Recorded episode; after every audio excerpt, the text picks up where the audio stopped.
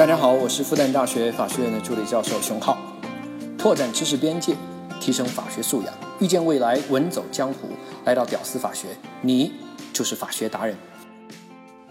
你好，欢迎来到屌丝法学，我是志新。简单回顾一下上一期，上一期我们说到龙王向猴王借钱，分四次转账给了猴王的老婆和孩子，然后呢，猴王就用花果山公司开了几张收据。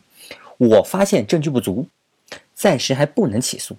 于是呢，我做了一份充满套路的债权确认协议，拿给了龙王，让他去找猴王去签。龙王呢，也表示一定要让猴王签掉。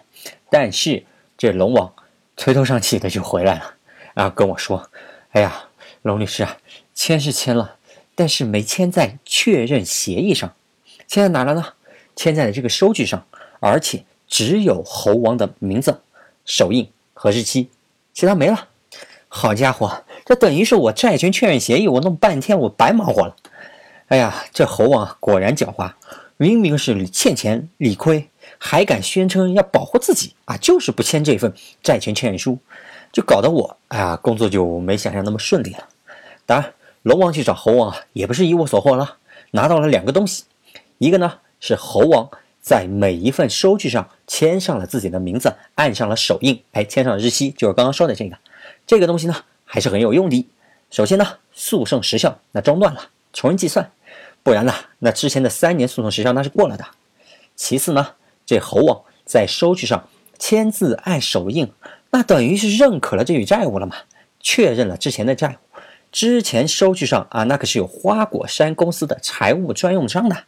和猴王儿子在经办处位置签了名字，所有的证据那可都是没有猴王的名字呀！哎，这回好了，这算是正式出现了猴王的名字。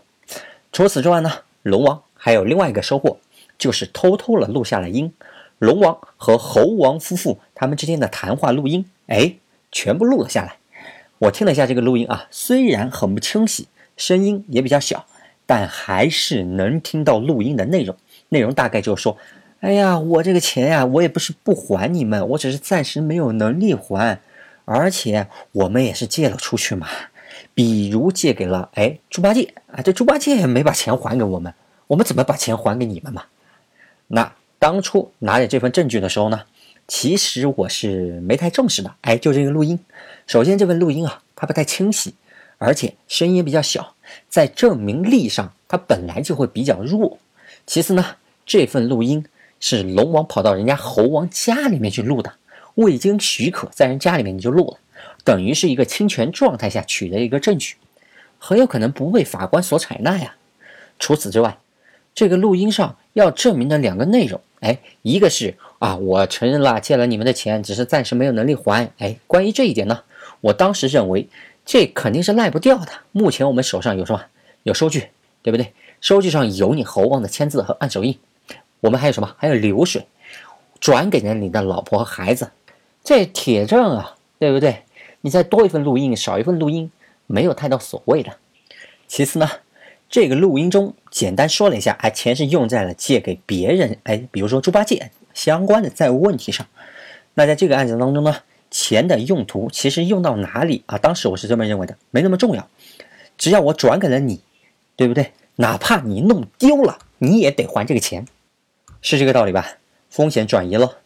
于是呢，这个录音我也没那么重视，这也给我这个案子后来埋下了祸根。那虽然之前呢债权确认书没有签，没有那么完美，但主要的两个问题啊，时效和猴王责任的问题还是解决了。至于没有解决的关系问题，那只能到法庭上请求法官来查明了。没有解决的利息问题，哎呀，那只能通过过往以前的交易记录来间接证明。哎，你看我们以前就发生过这个民间借贷，对不对？以前他们都是按两分来付给我的，这笔一样的，虽然只是口头约定，哎，我有其他的证据哦，前面这些交易来作为一个证明，辅助证明了。那最后一个问题，管辖问题。我们使用了合同履行地，再加上被告花果山公司，他也是在这个地方。那两个地方一加起来，那肯定就是在这个地方立了，那也算是解决了。至于说是这个连带责任问题，猴王和猴王的妻子夫妻共同债务问题，那应该问题不大。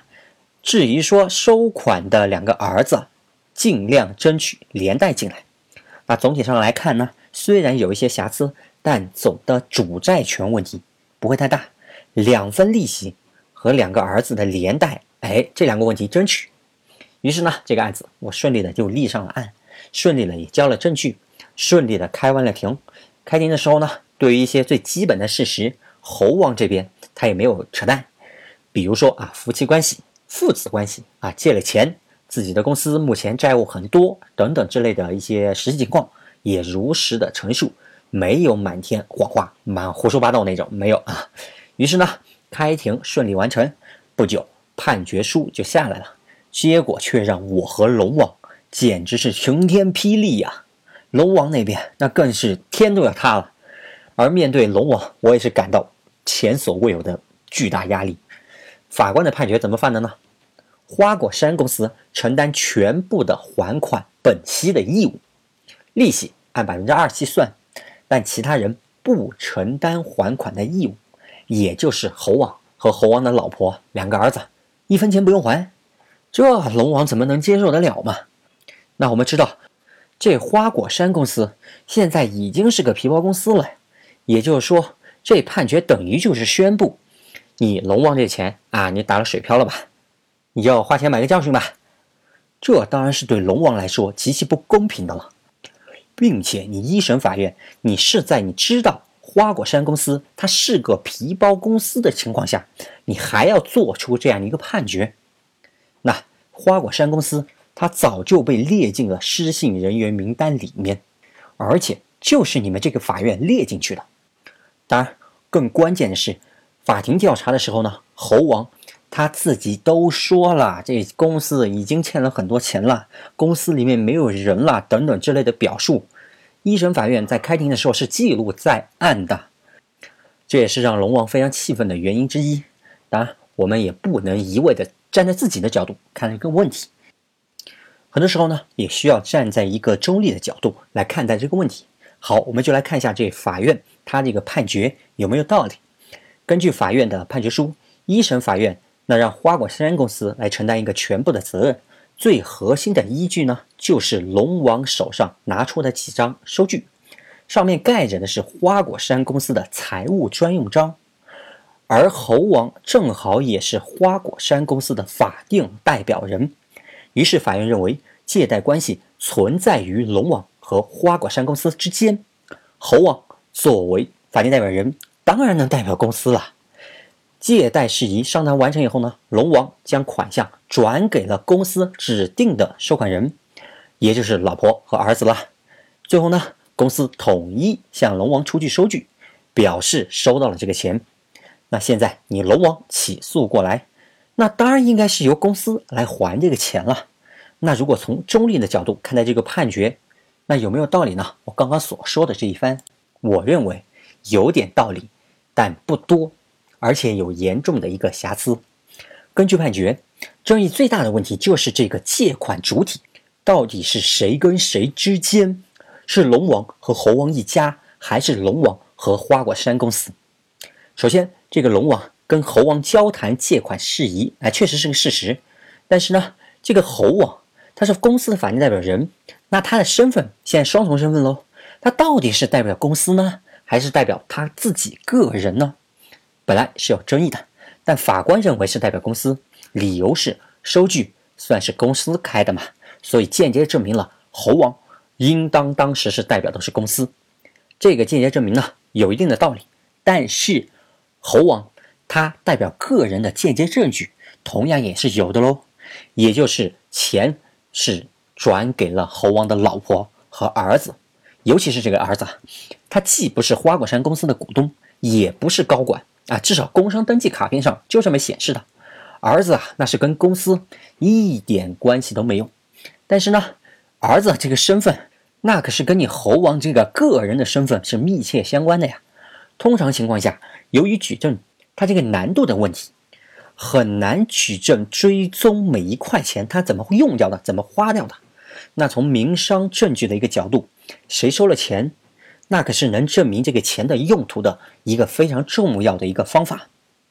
而这个实际收款这个问题呢，判决书当中居然是没有给出任何的一个解释。而二审当中呢，通常会有一个程序，那就是二审法官他会问你：哎，你们龙王，你们上诉对一审的事实，那有什么意见没有啊？说这个事实上的意见啊。那对于资金的用途呢，我们肯定会提出来，认为一审法院对资金的用途这个事实，他遗漏了，他就没有好好查清楚这个问题。因为这个资金啊，究竟是用在了公司，还是用在了法定代表人他个人、他家庭用掉了？那对于判决结果是完全不一样的。并且，根据民间借贷司法解释第二十三条，哪怕你以公司的名义借，我就算你以公司的名义借了这个钱，但是你这个款项。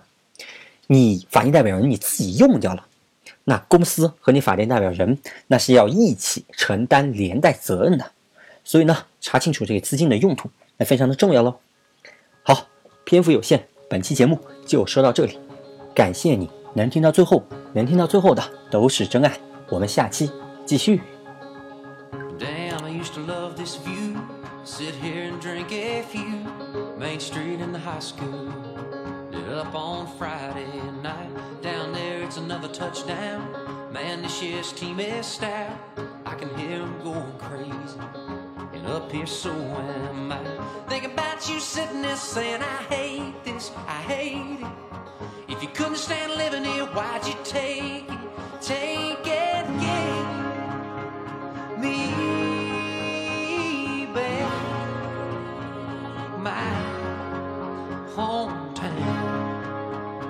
Is my.